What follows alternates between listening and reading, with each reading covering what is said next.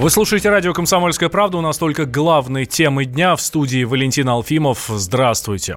Владимир Путин заявил о недостаточном финансировании первичного звена здравоохранения. Как отметил президент на встрече с представителями общественно... общественности Калининградской области, эта сфера снова нуждается в поддержке федерального уровня приличные деньги туда направили из федерального бюджета. Прошло время, выяснилось, что необходимо вернуться к этому вопросу. Опять с федерального уровня. Опять сделали и поддержали. Еще ли пять прошло, выяснилось, что рассчитывали-то на что? На то, что в регионах и муниципалитетах достигнутый уровень будет поддерживаться и развиваться. Не получается. И опять пришли к ситуации, при которой нужно снова с федерального уровня предпринять дополнительные усилия и вливать дополнительные деньги. Происходит это потому, что у нас есть определенный разрыв между муниципальным уровнем и государственным. На прямой связи со студией из Калининградской области специальный корреспондент «Комсомольской правды» Дмитрий Смирнов. Дим, здравствуй. Да, добрый день. А встреча уже, уже завершилась? Нет, она еще идет как раз сейчас вот вышел я, чтобы поговорить с вами, а там вот продолжают Калининград задавать вопросы про медицину. Надо сказать, что э, до сих пор встречи с общественностью, они не были тематическими. Вот первый раз такая история. Обычно задавали вопросы на все волнующие их темы граждане вот регионов, где Путин встречается с ними. Но сейчас вот там дальше прицепом, что называется, идет Госсовет, вернее, президиум Госсовета по медицине, поэтому вот так вот ограничили круг дискуссии.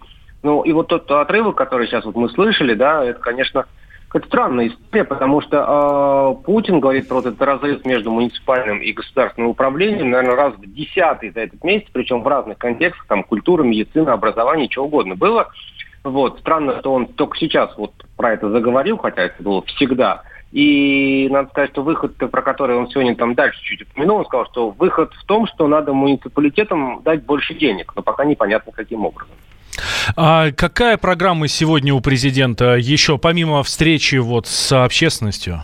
ну, президиум Госсовета по медицине, точнее, по участию э, регионов в этих программах медицинских и вообще чего они могут сделать, потому что ни один федеральный центр должен этим заниматься. Встреча с губернатором, который, собственно говоря, присутствует сейчас в зале. Ну и еще посетит Владимир Путин посмотрит, что называется, на военные корабли. Он поедет на Прибалтийский строительный завод «Янтарь», где корвет «Гремящий», спущенный на воду два года назад, завершает сейчас заводские ходовые испытания.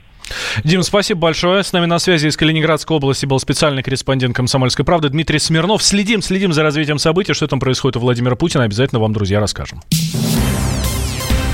В большинстве российских регионов сократилось число врачей. Дефицит медиков наблюдается в 54 субъектах, сообщает РБК со ссылкой на данные Минздрава. Самая большая нехватка докторов в Бурятии. Там в прошлом году врачей, э, количество врачей э, сократилось на 59%. Осталось 1499 на весь регион. На втором месте Новосибирская область. Там врачей стало меньше на 58%. Еще в топ-5 регионов с отрицательной динамикой попали Якутия, Якутия, Томской и Кемеровской области. Глава Минздрава Вероника Скворцова связывает отток врачей с переездом в соседние регионы, где предлагают более высокую зарплату. Председатель Общероссийского профсоюза работников здравоохранения Андрей Коновал считает, что врачи увольняются из-за неудовлетворительных условий труда позорно низкие заработные платы, это э, дефицит кадров в связи с этими низкими заработными платами, это огромные перегрузки, связанные с тем, что люди должны выполнять весь тот объем работы, который раньше делали большее количество специалистов. Все эти причины, конечно, приводят к тому, что люди увольняются, разбегаются. Люди не могут повышать э, свою квалификацию, свое образование профессиональное. Добавим сюда участившийся так называемый пациентский экстремизм, когда государство государство утверждает и проводит мысль, что да, пациенты имеют право на качественную медицинскую услугу в полном объеме, бесплатно и в установленные законом сроки. Врачи не могут это обеспечить, потому что у них нет возможности в полном объеме для всех обеспечить проведение там, анализов, исследований. Там нет узких специалистов, э, которые могли бы то есть, помочь в установлении этих диагнозов и лечении. В итоге огромный вал жалоб, вплоть до уголовных уголовных э, дел, которые сейчас массово заводит Следственный комитет. Соответственно, это тоже отвращает людей от работы. В целом, за прошлый год в число врачей в России увеличилось. Рост зафиксирован в 31 регионе. По данным Минздрава, лучшие показатели в Хакасии и Омской области.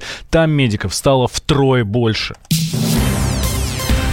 Президент Украины Владимир Зеленский заявил, что разведение сил в Донбассе начнется 4 ноября. Он отметил, что войска отойдут от линии соприкосновения только в том случае, если режим тишины а стороны не будут нарушать неделю.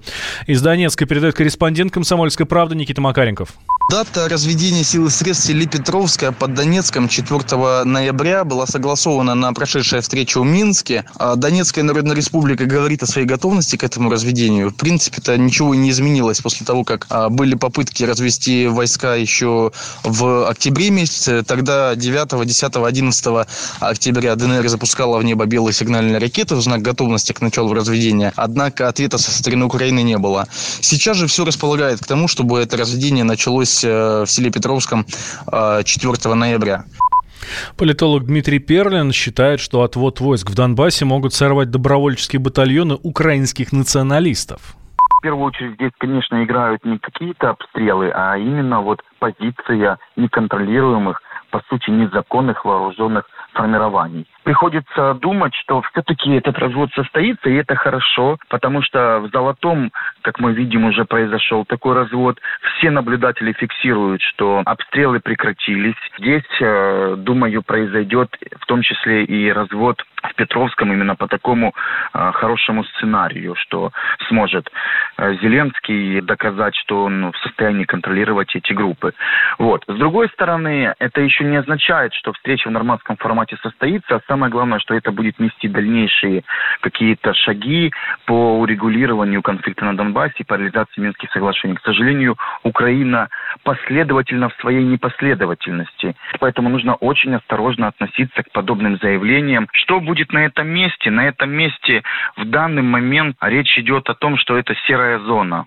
Это территория, которая может быть использована только наблюдателями ОБСЕ для того, чтобы фиксировать и проверять ну, выполнение договоренностей о прекращении обстрелов, о прекращении боестолкновений. Но самое главное, здесь речь еще идет о том, что эта серая зона, по сути, это мостик. Мостик, через который может осуществляться транспортные сообщения и восстановление гуманитарных связей, в том числе восстановление товарооборота между Украиной, ДНР и ЛНР.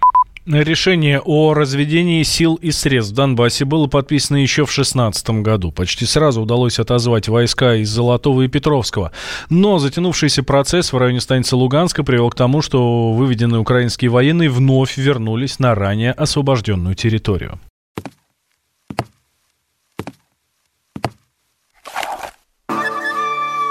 Это была тяжелая неделя. Хороший Ребята, давайте жить дружно. Плохой.